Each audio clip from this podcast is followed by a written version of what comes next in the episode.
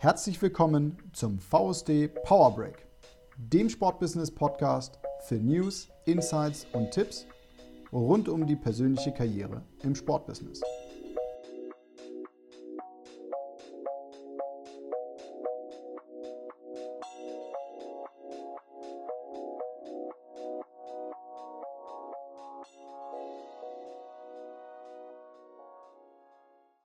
Moin zusammen und herzlich willkommen zum VSD Podcast Power Break.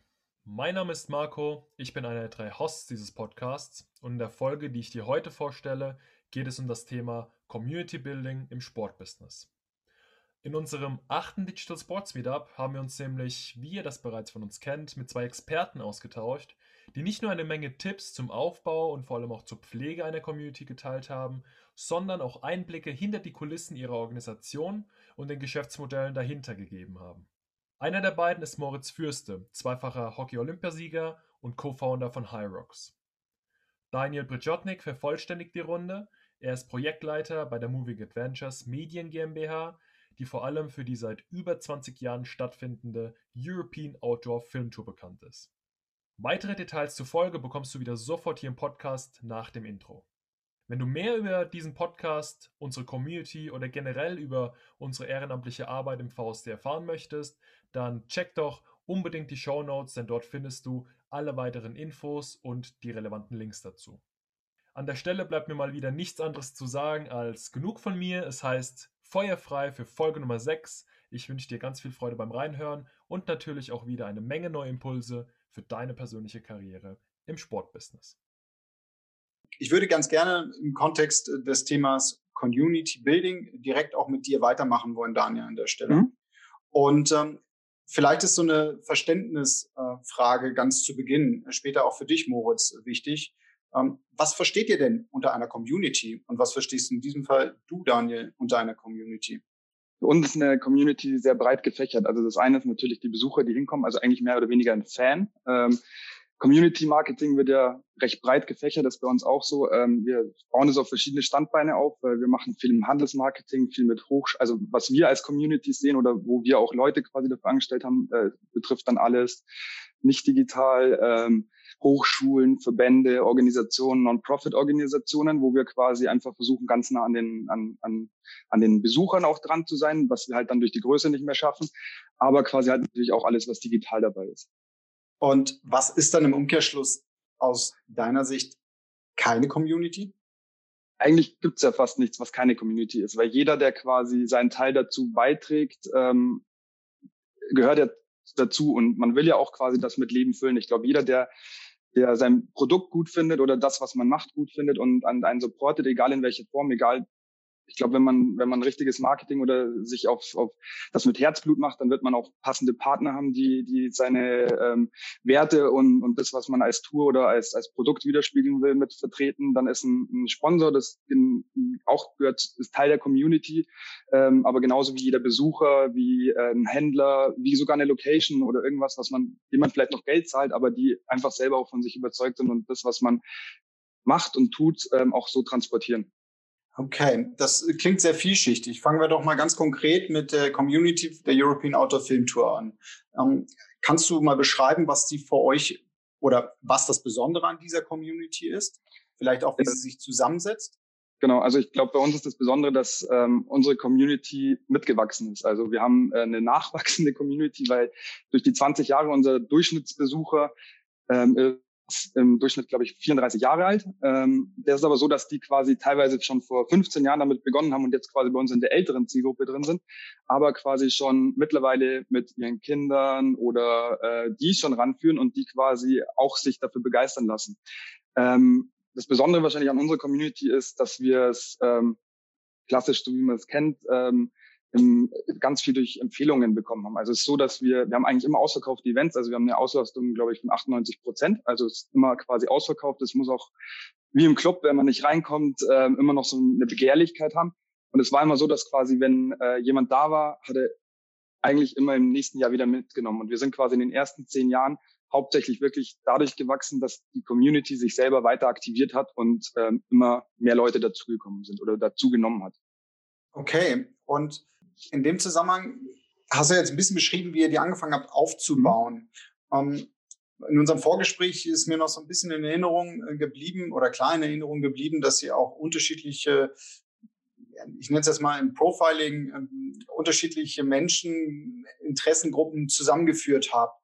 Kannst du uns da vielleicht noch so ein bisschen einen Einblick geben? Also konkret, wie habt ihr sie aufgebaut und ähm, was sind vielleicht auch erste Learnings, wenn ihr die Jahre zurückblickt, was sich vielleicht verändert hat, beziehungsweise was gut war?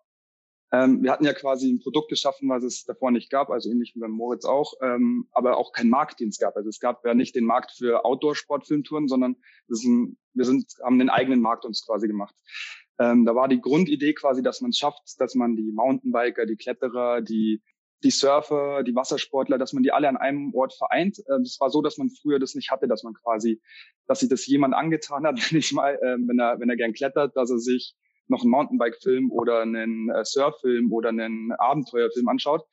Ähm, also haben wir quasi die Filme mit sehr, sehr viel Liebe quasi so kreiert, dass jeder, der quasi sich gerne einen Kletterfilm für 25 Minuten anschaut, überhaupt nichts hat, sich zehn Minuten Mountainbike anzuschauen, sondern sagt, okay, das war jetzt auch noch Bildporno und äh, ich finde super und äh, quasi haben es dann quasi geschafft, dass diese Outdoor-Sportarten, die eigentlich immer jeder einzeln gemacht hat und die Communities auch für sich waren, dass die quasi an einem Ort zusammengekommen sind und angefangen haben, sich auch auszutauschen und mit den anderen Sportarten auch ja dafür zu interessieren. Mittlerweile ist es so, dass man das ja kennt, dass ähm, jeder im Sommer im, im Urlaub surft im, und Mountainbike fährt, im Winter Ski und Snowboardet, also quasi diese, dieser Multisport-Faktor äh, oder auch noch ins Fitnessstudio geht, also einfach mehrere Sachen macht, ähm, ist natürlich dann einfach bei uns jetzt kombiniert, weil wir jetzt dann einfach einen Großteil davon abbilden und was natürlich noch dazugekommen ist über die Jahre, wie sich auch verändert hat. Ähm, in den letzten fünf Jahren hat man natürlich auch gemerkt, dass das Auto oder solche Sachen sind immer noch unwahrscheinliche Statussymbole, aber das Reisen oder das, was man macht, was man erlebt, ist, ist das, was die Leute viel mehr teilen, wenn man sich Instagram Kanäle oder sonst irgendwas anschaut. Und wir gehen natürlich auch immer an die entlegensten Orte mit unseren Filmen. Und da sieht man Stellen, wo man noch nie war, wo man wahrscheinlich nie wieder hinkommen wird. Ähm, und die Leute die verrücktesten Sachen machen. Ähm, deswegen, ähm, ja, kommt es daher. Wir haben uns in den letzten 20 Jahren unwahrscheinlich oft verändert. Wir sind ein kleines Team, also wir sind jetzt mittlerweile äh, 35 Festangestellte. Wir haben aber quasi, wie ich dazugekommen bin, waren wir, glaube ich, zu zehn.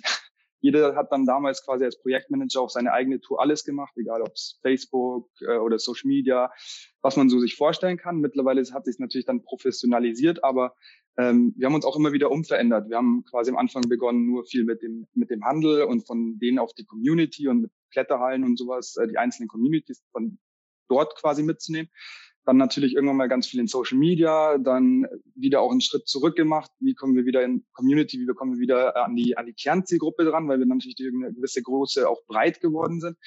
Ähm, und dann, da sind wir eigentlich quasi immer im Austausch, dass wir uns immer wieder neu erfinden müssen, um quasi zum einen wieder einfach bei unseren Füßen zu bleiben, also bei unseren bei unserem äh, bei unserer Basis, dass wir quasi nicht uns zu weit von von unserer Kerncommunity entfernen, aber quasi auch noch so offen sind, dass wir die große Masse erreichen können. Was beschreibt denn eure Kern-Community, damit wir uns da ein Bild machen können, wenn du genau. sagst, nicht zu weit entfernen? Genau, die äh, eigentliche Kern-Community war mal so die ganzen, die Outdoor-Sport gemacht haben, also Kletterer, Mountainbiker. Ähm, das ist natürlich in den, in den letzten zehn Jahren, die Kletterhallen sind aus, aus der Decke geschossen. Jeder geht auch jetzt in Corona-Zeiten. Die Berge sind, also ich wohne in Rosenheim mitten, mitten ähm, in den Alpen. Äh, die Alpen sind voll, weil jeder wandern geht, jeder geht Mountainbiken. Durch E-Bikes ist natürlich dann ein riesiger Boom. Die Leute sind gern draußen. Ähm, dann hat sich quasi halt irgendwann mal erweitert, dass wir gesagt haben, dass die oder die ähm, die Besucher sind auch Leute, die gerne reisen, die die an den Stories interessiert sind, ähm, jetzt nicht mal zwingend den Sport machen, sondern sich einfach davon auch inspirieren lassen. Und äh, die Grundidee war auch immer, dass wir quasi sagen, wir bieten den Leuten eine kleine Alltagsflucht. Also vielleicht nicht, dass sie, dass die gehen rein für zwei Stunden, sind in Hamburg oder irgendwo, wo man halt nicht in den Bergen sein kann und ich kann für zwei Stunden abschalten, kann tolle Geschichten äh, mir anschauen und kann's, wir versuchen es immer so, dass ich es vielleicht, wenn wir es irgendwie schaffen, ähm, die Stories so sind, dass es wird da keiner von denen, die da sind, wahrscheinlich einen 8000er besteigen, aber vielleicht kann er es für sein eigenes Abenteuer runterbrechen und ist so nah an der Person dran, dass er sagt, okay, das ist mein nächstes Abenteuer, ich versuche den 4000er oder ich versuche aufs Matterhorn zu kommen und ich wurde inspiriert durch die EFT. Einfach, dass man nach dem Abend rausgeht und versucht, selbst seine Abenteuer oder seine Lüste dann zu stillen. Also Daniel, da kann ich ähm, vorweg schon sagen, das gelingt euch sehr gut. Ich selbst muss mich ähm, losgelöst von unserem Meetup als bekennender Fan der European Outdoor Film Tour hier outen Und äh, wir haben auch selbst schon Team-Incentives ähm, damit verknüpft. Also das habt ihr aus meiner Perspektive an der Stelle schon sehr gut gemacht. Ähm, gehen wir gleich später noch mal ein bisschen weiter ins Detail bei dir. Marco, ich gebe den Ball ab an dich, so dass du Moritz mal nach der Entwicklung seiner Community fragen. Jawohl, danke dir. Äh, Daniel, das muss ich jetzt so sagen. Ich musste gerade so schmunzeln, weil das, was du quasi zum Schluss gesagt hast, man verlässt den Film und denkt sich so, komm schon, den 4000er, den hole ich mir jetzt nicht. Jetzt das war so, wenn ich aus eurem Film wieder rauslaufe. Also Stefan, ich glaube, ihr versteht uns. Ähm, danke dir, Daniel. Moritz, wir haben jetzt von äh, Daniel ziemlich detailliert erfahren, was er unter einer Community versteht und was auch die Besonderheiten der E-Oft-Community sind und woran sie sich woran sich EOF dann eben auch orientiert. Magst du uns mal ganz kurz dein Verständnis ähm, ja, teilen, was du in deiner Community verstehst und vielleicht auch schon direkt die zweite Frage ähm, hinterhergeworfen. Was ist die Besonderheit von eurer Community, von eurer Hyrox Community? Also zur ersten Frage, ich für mich beginnt Community im Grunde genommen äh, eigentlich Top of Funnel und dann bis hin zur unendlichen Lifetime Value eines einzelnen Teilnehmers. Also in dem Moment, wo der sich irgendwie in unseren Kosmos begibt, beginnt er ein Teil unserer Community zu sein und im Bestfall bleibt er da ganz, ganz lange drin, weil er, das ist glaube ich auch, äh, oder das ist zumindest unser erklärtes Ziel und auch glaube ich ein bisschen Erfolgsrezept von von den nachhaltig funktionierenden Sportarten wie nochmal Ironman, Marathon oder ähnliches. Das sind alles Sportarten, die äh, eine große, ähm, also live, also eine große, die kannst du sehr oft machen. Die sind sehr sustainable, weil du kannst dich immer mit dir selber challengen. Ähm, es gibt viel Kritikpunkte an so OCR, OCR-Rennen, an Tough, an Match-Rennen, Tough Mudder oder sowas, wo Leute sagen, ja, das macht man halt drei, vier Mal, aber so richtig, dann hat man es halt auch gemacht. Ich persönlich völlig wertfrei, aber ähm, einer der Gründungsgedanken war zu sagen, du musst dich immer mit dir selber challengen, weil die erste Frage, die jemandem Marathon, Marathoni gestellt wird, egal ob sein, wenn er seinen ersten Marathon läuft, die erste Frage, die derjenige von seinem Freundeskreis bekommt, ist immer, was war deine Zeit? Und das Witzige ist, dass die Antwort immer die gleiche ist, weil es völlig egal ist. Wenn der sagt fünf Stunden, dann sagt man, oh ja, stark, fünf Stunden. Wenn der sagt drei Stunden dreißig, dann sagt man, oh, stark, drei dreißig. Es ist ja total individuell.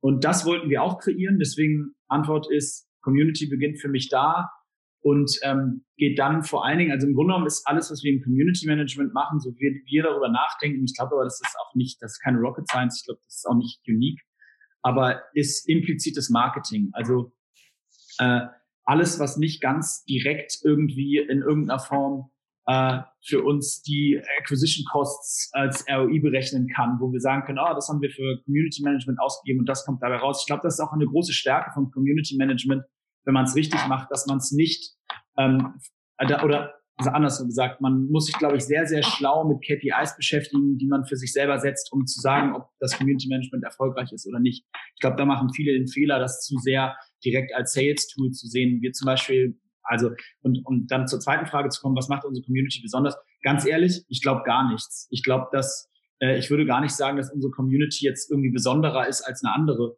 Sie ist sehr speziell, also sie hat sicherlich äh, in einer gewissen Form Kriterien, die ähm, sie auszeichnen, aber ich glaube nicht im, vom Begriff her besonders. Ich glaube, dass sie sich da nicht absetzt von einer Community in einem vergleichbaren Segment oder einem, von einem anderen Produkt äh, oder einer anderen Sportart. Äh, von daher ist für uns eher spannend zu sehen, äh, was also wirklich richtig in die Analytics reinzuschauen, zu schauen, worauf reagiert die Community, was sind ähm, Sachen, die das Engagement hochtreiben. Wir hatten bis vor Corona ein ganz, ganz hohes Engagement. Ähm, ich, ich weiß jetzt ja nicht, wie inwiefern sich in jeder einzelne Zuhörer mit dem Thema beschäftigt, aber wir hatten auf den Social Media Kanälen knapp an die vier Prozent. Das ist richtig viel, also gerade für einen Brand gesprochen. Äh, das ist jetzt ein bisschen runtergegangen ähm, in Corona-Zeiten, also gerade im Sportbereich und, und auch im Brandbereich verlieren gerade die meisten Marken ja eher Follower. Äh, ich glaube, es ist ein bereinigender Prozess, während, während individuelle ähm, Influencer oder Marken eher gewinnen. Ähm, das versuchen wir gerade aufzuhalten. Wir stagnieren, was wir eher als Erfolg gerade ver, äh, ver, äh, verbuchen, aber ähm, also im Speziellen unsere Community da wirklich anzupacken, wo wir sie erreichen, wo wir das Engagement hochtreiben können. Das ist, das ist unser Fokus und da beschäftigen wir uns tatsächlich sehr intensiv vor allem mit Analytics. Aber auch das, wage ich mal zu behaupten, ist kein, äh, äh, keine Neuerfindung des Community-Denkens. Ja, äh, Moritz, erstmal vielen Dank auch, dass du so, sage ich mal, ähm, schon direkt ins, ins, ins Marketing auch reingehst. Und ich würde einen Begriff gerne mal auffangen. Du hast gesagt, top of the funnel. Das heißt, einfach übersetzt für diejenigen aus dem Online-Marketing gesprochen, ihr werft quasi erstmal alle rein und guckt, wer unten hängen bleibt, beziehungsweise wer unten rauskommt. Bedeutet, ihr habt euch quasi ähm, mit diesem Funnel-Prinzip, habe ich das richtig verstanden, quasi im Laufe der Zeit eure eigene Community so aufgebaut? Wenn die Antwort ja lautet, da vielleicht die Frage direkt hinterhergeworfen, wie habt ihr das gemacht? Nein, also ich glaube, ich glaube, dass, also ich persönlich bin kein Fan von dem Funnel-Gedanken, äh, alleine deshalb, weil der gerade in der Welt, in der ich mich bewege, wir sind kein impulsive Product, also irgendwie, wo jemand sagt, äh, bei Amazon oder online eine Werbung sieht und sagt, oh, jetzt melde ich mich mal für das Event an da in vier Monaten, wo ich irgendwie anderthalb Stunden mich verausgaben muss bis äh, zur Kurzgrenze. Äh, äh, wir sind, wir wissen, dass wir ungefähr vier bis sechs Kontaktpunkte brauchen, bis wir einen, jemanden dazu überzeugen, sich wirklich bei unserem Event anzumelden. Und deswegen sind wir eigentlich mit unserer Community mitgewachsen. Also das ging, geht natürlich los. Du hast ähm, wir haben das angefangen, wir haben angefangen in Fitnessstudios mit den Gym-Ownern zu sprechen. Dann haben von zehn drei fanden die Idee super, sieben fanden sie scheiße. Mit den drei haben wir dann mehr gesprochen. Die haben dann ein paar Leute mal mitgebracht, dann haben wir mal mit denen trainiert. Und so ist eigentlich die Community sehr organisch aus sich selbst gewachsen. Ich glaube, dass das auch der entscheidende Treiber war, warum unser Engagement-Rate am Anfang so hoch war, weil die Leute sehr committed waren. Also wir haben ihnen nicht ein Produkt verkauft, sondern wir haben das Produkt zusammen mit der Community eigentlich entwickelt. Ähm, wir haben dann erste Testruns gemacht, da waren dann die ersten 50 Leute dabei, die haben dann wieder drei Freunde mitgebracht und so sind wir stetig gewachsen. Man muss dazu sagen, wir haben jetzt auch, äh, wir sind im Moment, ähm, wir hatten im letzten Jahr 25.000 Teilnehmer bei unseren Events ähm, äh, live und äh, das ist auch quasi die Zahl, die wir an Social Media verloren haben. Also wir haben durch knapp 30.000 auf Instagram oder so. Ähm, die, uns gibt's jetzt seit drei Jahren, also das Event gibt's seit zweieinhalb Jahren in der Form. Das ist, glaube ich, okay. Das ist nicht völlig äh, out of this world, aber ähm, es zeigt, dass wir wahrscheinlich, das, das ganz genau wissen wir das nicht, aber sehr wahrscheinlich äh, das sehr stark korreliert, Social Media Follower mit tatsächlichem Teilnehmer beim Event, weil die Zahl einfach so ähnlich ist. Es wäre sehr überraschend, wenn sich, wenn die Zahl sehr, sehr ab, abweichen würde voneinander. Also deswegen ist im Grunde genommen ähm, die Antwort, ich denke, wir denken deswegen nicht sehr im Funnel, weil das würde ja bedeuten, dass das mit dem Purchase sozusagen abgeschlossen ist. Und da geht es eigentlich für uns erst los. Also wenn jemand sich das erste Mal anmeldet, unsere Customer Acquisition Costs wären nicht tragbar, wenn derjenige nur ein Event macht. Da sind wir fast ein bisschen eher wie eine Versicherung. Ähm, wir, wir müssen, wir, wir wissen, dass wir äh, erst anfangen, Geld zu verdienen, wenn die Teilnehmer zwei, dreimal am Event teilnehmen und sich im Bestfall zwischendurch noch was bei uns im Merch-Shop besorgen äh, oder noch eine Gym-Partnerschaft abschließen ähm, mit einem unserer Partner-Gyms. Also das ist ein bisschen vielschichtiger und deswegen endet der Funnel absolut nicht beim äh, Kauf eines Tickets für ein Event von uns.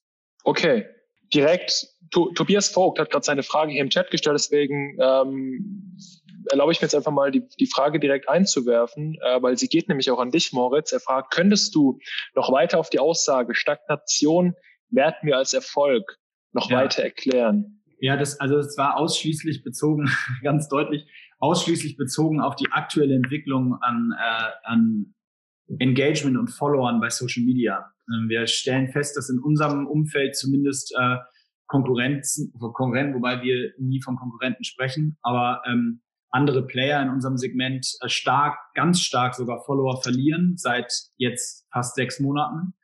Ähm, das ist, glaube ich, in der Live-Sport-Event-Branche, ähm, ich weiß nicht, Daniel, kann, wie das bei euch ist, aber bei uns ist das zumindest so, wenn keine Events stattfinden, dann, das, das sind immer die größten Treiber für Engagement bei uns. Das sind die, wir gewinnen Follower fast absehbar, äh, gewinnen wir in, in fast ja, letztes Jahr fast zweistellig, jetzt dann einstelligen Prozentbereich Follower, wenn Events stattfinden.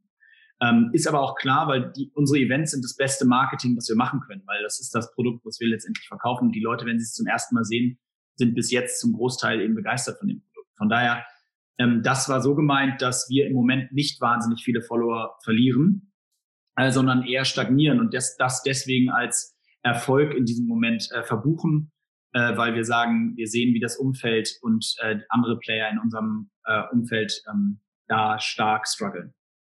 Okay, super, vielen Dank. Und ja, ich würde sagen, Stefan. Danke, ich schmeiß, ich schmeiß den Ball mal, den Moritz gerade schon so ein bisschen rübergeworfen hat, einmal direkt nochmal weiter so in ein paar Spiel. Äh, der Gedanke, wie entwickelt sich das zurzeit bei euch? Also sind bei euch die Events, die Tourstops, die Treiber für die, ja, das Zusammenkommen auf den Social Media Plattformen eurer Community? Könnt ihr die auch halten oder wie geht ihr da gerade mit um und wie ist die Entwicklung? Also, wie es der Moritz auch gesagt hat, klar ist das der Treiber, wenn wir Events machen, ist ja wie bei Ihnen, die Leute wollen dieses Zusammenkommen, haben die Begeisterung, ähm, das, damit macht man sich Fans. Unsere Community wächst trotzdem noch, also es bleibt dabei, aber wir haben natürlich auch den, jetzt den, also wir haben quasi, wir haben irgendwann mal gesagt, dass wir alle Sachen, die wir machen, quasi selbst in Hand haben. Also wir haben quasi Social Media ist bei uns zu, zu Hause, wir haben eine eigene Ticketing-Plattform, wir haben äh, mittlerweile eine eigene Streaming-Plattform ähm, und quasi versuchen da halt auch diese diese Grätsche jetzt in dieser Zeit auch zu machen, dass wir unserer Community was anbieten können. Äh, also irgendwelche digitalen Sachen. Also wir haben heute zufällig ähm, launchen wir das EFT Basecamp. Das sind vier Episoden quasi mit äh, insgesamt 20 Filmen, die in den nächsten vier Monaten erscheinen, wo quasi die besten Klassiker der EFT gezeigt werden. Ähm, und das ist natürlich was, wo wir dann natürlich auch wieder neue Leute begeistern, beziehungsweise ähm, dadurch, dass unsere Community ähm, diese 300.000 Leute quasi jetzt umfasst oder Zuschauer im, im Durchschnitt hat, ähm, waren natürlich vor 10, 15 Jahren waren das noch 80, 60.000 ähm, und die haben aber teilweise die Filme, die gar nicht gesehen und die, für die ist das natürlich wie ein neues Angebot. Wir haben mal zum Beispiel bewusst auch darauf verzichtet, einen digitalen Event zu machen, weil wir gesagt haben, man braucht dieses, dieses Live-Erlebnis. Ähm, Stefan und Markus, ihr kennt das ja, wir haben es zum Beispiel auch irgendwann mal implementiert, dass man nach Filmen klatscht, ähm, was sehr ungewöhnlich ist, dass man in Kino geht, also nicht in Kinoversionen, ja in Opernhäusern oder in, an ungewöhnlichen Orten zu machen, dass man da klatscht dass man quasi äh, die Leute dazu auffordert, mitzugehen, äh, mitzumachen. Ähm, und das ist ja für ein Filmerlebnis nicht ganz natürlich. Aber bei uns ist es quasi so, wir steigen noch in den minimalen Bereich, fallen nicht, aber ich kann es verstehen, natürlich normalerweise, wie es der Moritz sagt, ist es ja so, wenn man sich für was gerade nicht das Nacht machen kann, dann verliert man die Lust dran, dann will man die Werbung nicht ausgespielt haben, dann geht man erstmal wieder weg. Ähm, und bei uns ist es so, wenn wir Events haben, dann steigt die Zahl auch rasant nach oben.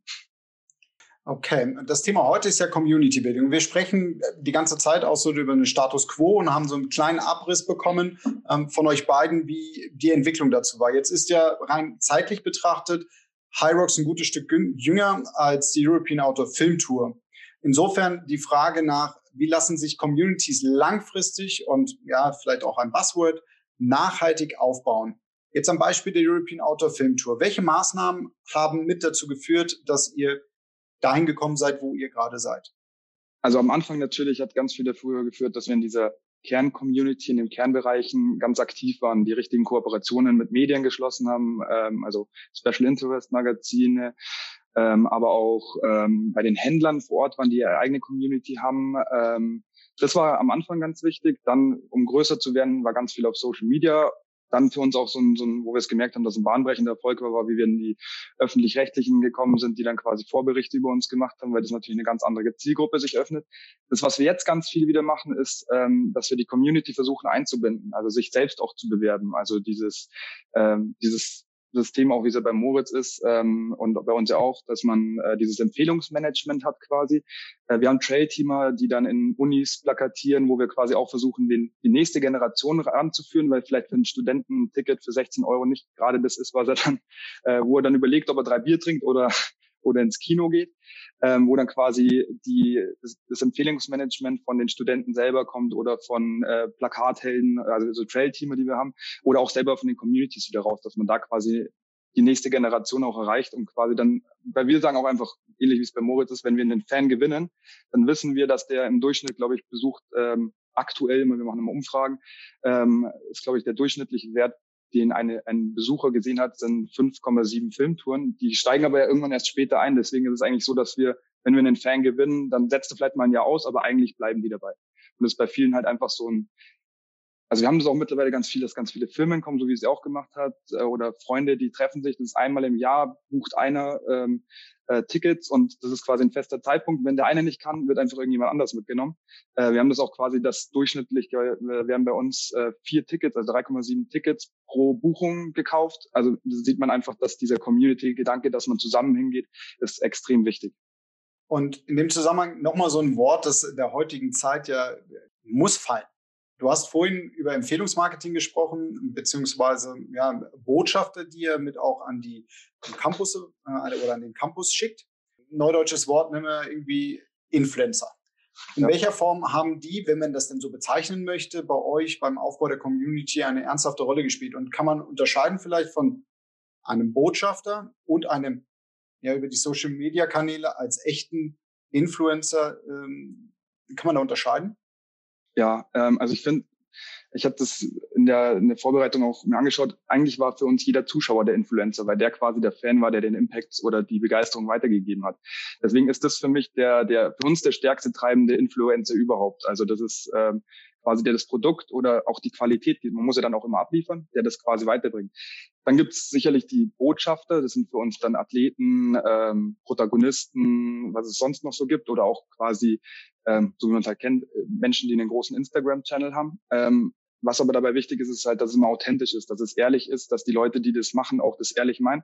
Ansonsten verpufft es alles. Deswegen ähm, ist es für uns wirklich so, ähm, man muss auch ganz ehrlich sein, diese, die Athleten, Protagonisten, die bei uns in den Filmen sind, die sind teilweise davor unbekannt. Ähm, wir machen ja quasi jedes Jahr wird einer ein Key-Visual, den kennen die Leute davor nicht. Also wir bilden uns teilweise eigene Influencer, weil manche Leute, die wir quasi aus Key-Visual draufnehmen und als einen den Hauptfilmen quasi ähm, kennzeichnen, die sind danach bekannt in der Community und waren es davor nicht und äh, sind aber für uns dann natürlich auch nachher noch Botschafter für die nächsten Jahre, weil quasi, wenn du einmal im Teil der EFT warst, dann wirst du in dieser Familie immer erhalten bleiben und wir sind quasi mit denen auch immer im Austausch für nächste Projekte oder was sie gemacht haben.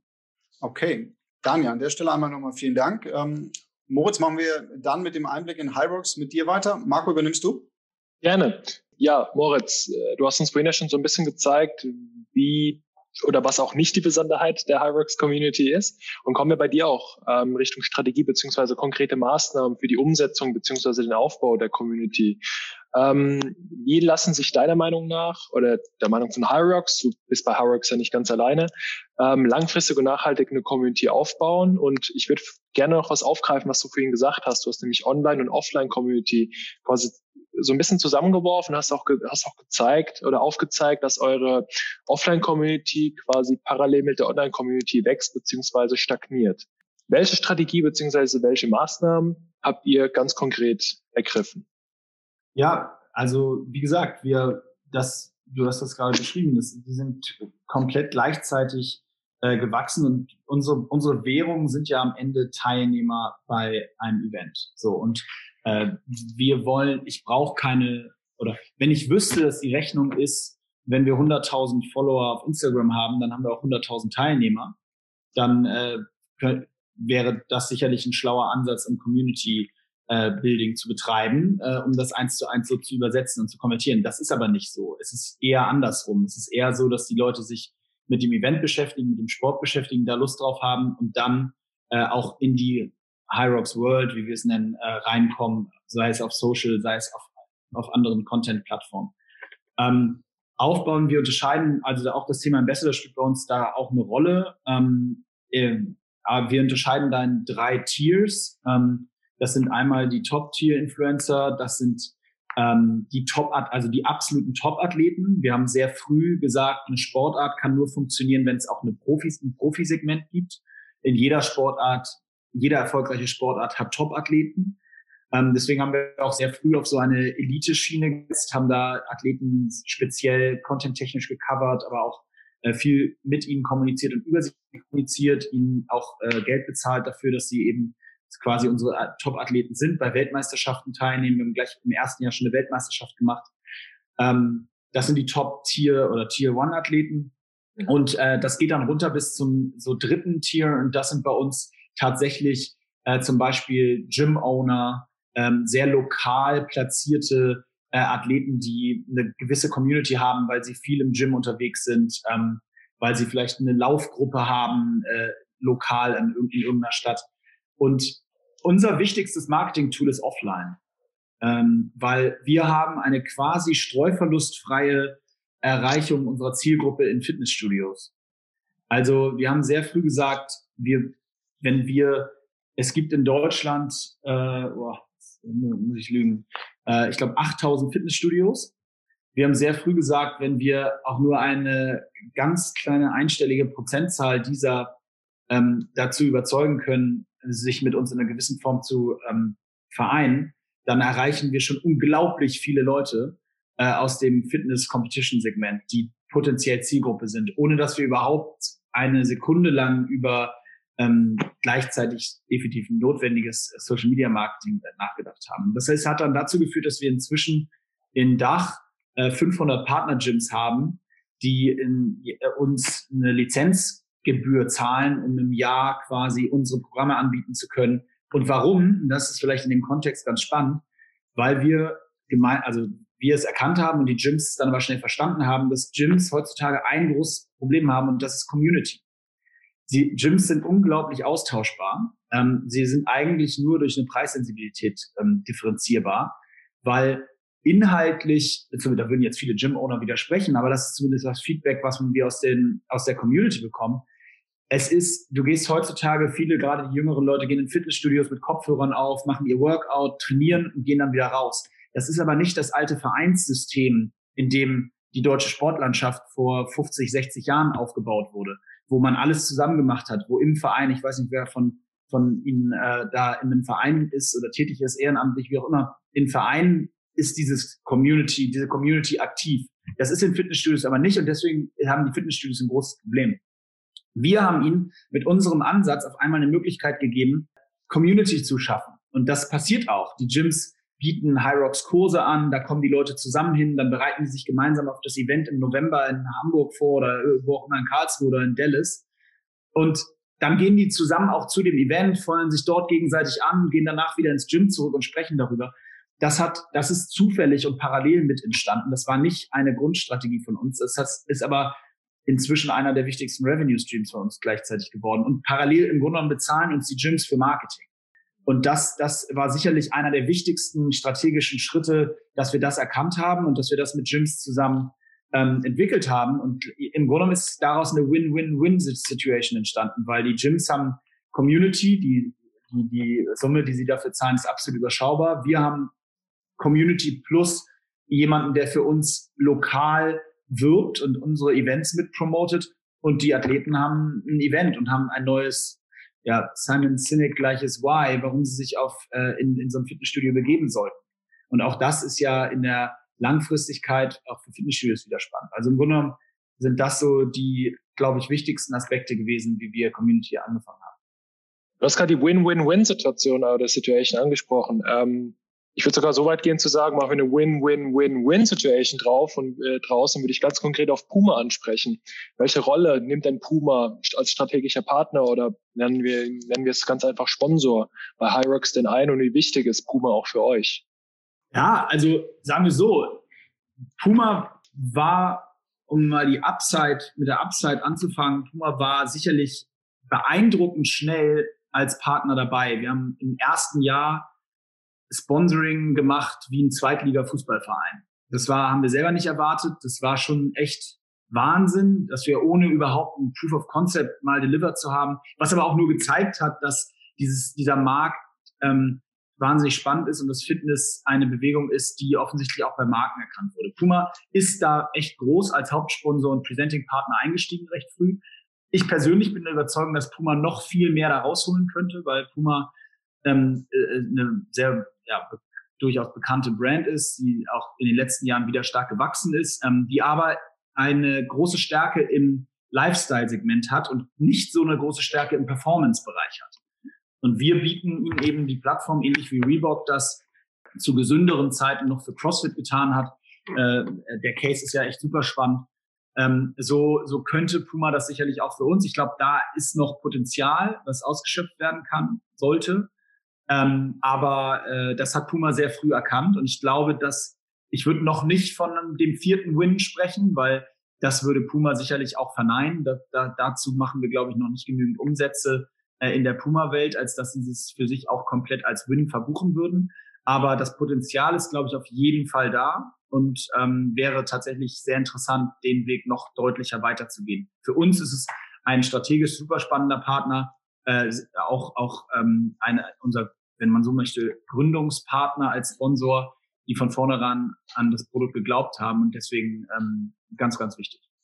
Dann würde ich gerne noch eine aufnehmen, die vom Gregor Fassbender-Menze gerade in den Chat kamen. Wie würdet ihr euch äh, für eure jeweiligen Community Building oder für eure beiden Businesses Community Building betreiben, wenn es kein Internet oder kein Social Media gäbe, also rein offline? Moritz, Daniel, wer mag?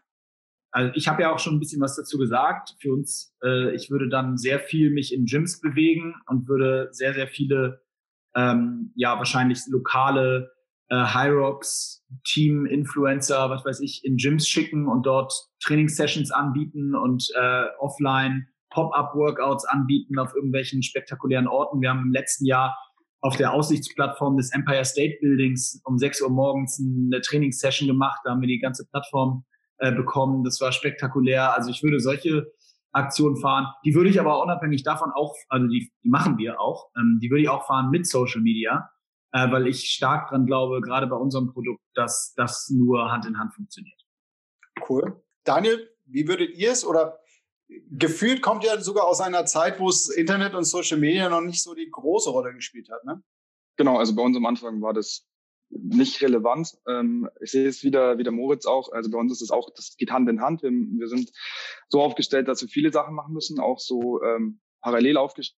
Zum einen natürlich machen wir immer noch ganz viel beim Handel mit Plakaten. Wir machen aber auch Out-of-Home-Kampagnen, ähm, gehen in Hochschulen, haben diese Teams vor Ort. Also die machen ja dann auch keine digitalen Sachen, haben aber auch quasi auch, was wir dann, wie es der Moritz auch machen, äh, wir haben quasi Merchandising, wo ja quasi Fans gibt, die dann quasi ihr eigenes Produkt, unsere Magazine, unsere Bücher quasi zu Hause haben und das selber machen, aber halt natürlich auch was ganz, ganz viel bei uns ist, ist Presse. Und dann würden wir halt ähm, diese Bausteine, also mehr wieder, mehr plakatieren, mehr äh, Autophone machen, mehr wieder in die, noch mehr in die Presse gehen ähm, aber auch so quasi so Leuchtturm-Events. Ähm, ähnlich wie es der Moritz hatten wir zum Beispiel äh, die höchste Skifilmpremiere in Europa auf einem Gletscher gemacht damals oder wir machen jedes Jahr eine, eine inoffizielle, also eine Premiere zur EFT nur für geladene Gäste. Das ist quasi für die Outdoor-Community. Da kommen auch Unabhängige, also da ist dann auch äh, der Marketingvorstand von Adidas dabei oder irgendwas anderes, ähm, aber jegliche Brands, jegliche äh, Influencer, die es gibt, ähm, ganze Presse und würden natürlich solche Leuchtturm-Events noch äh, stärker auch inszenieren. Also insofern, selbst wenn jetzt quasi der Lockdown einen Schritt weitergeht und uns im Moment die Social Media Plattform nehmen würde, wüsstet ihr schon konkret, wie ihr weitermacht. Das finde ich super, weil das ist ja in manchen Geschäftsmodellen oder einfach grundsätzlich Projekten, wenn man noch nicht mal businesslastig denken möchte, ähm, nicht mehr wegzudenken ohne Social Media. Also es wird fast gar nicht funktionieren.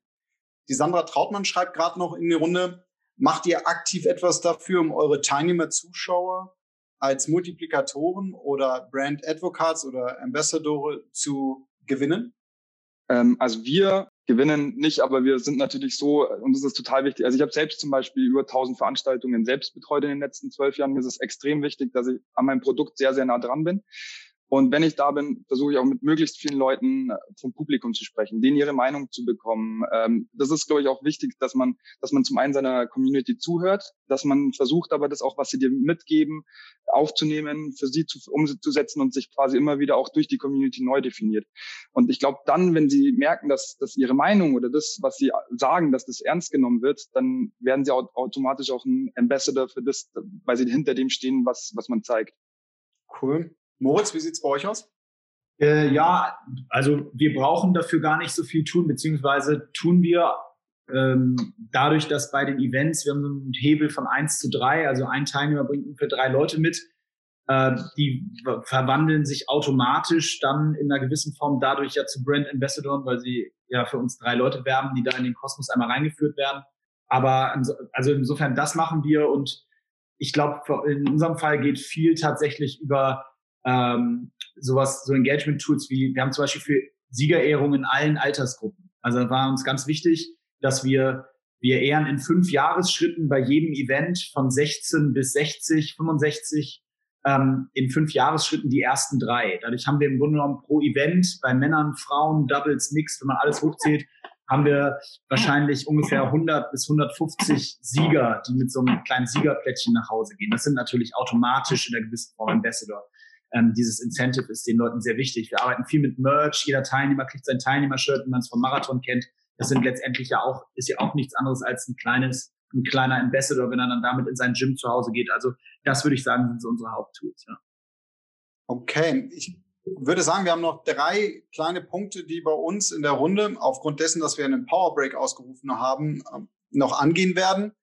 Eine letzte Frage würden wir ganz gerne ähm, mit aufnehmen. Die hat Robin Schmidt gestellt. Äh, ich glaube, Moritz, du liest sie gerade schon. Frage ja, an Moritz.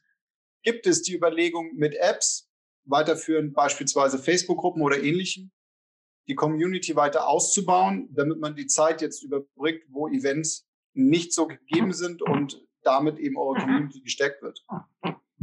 Ich sehe gerade mein, das Plakat, was hinter mir hängt.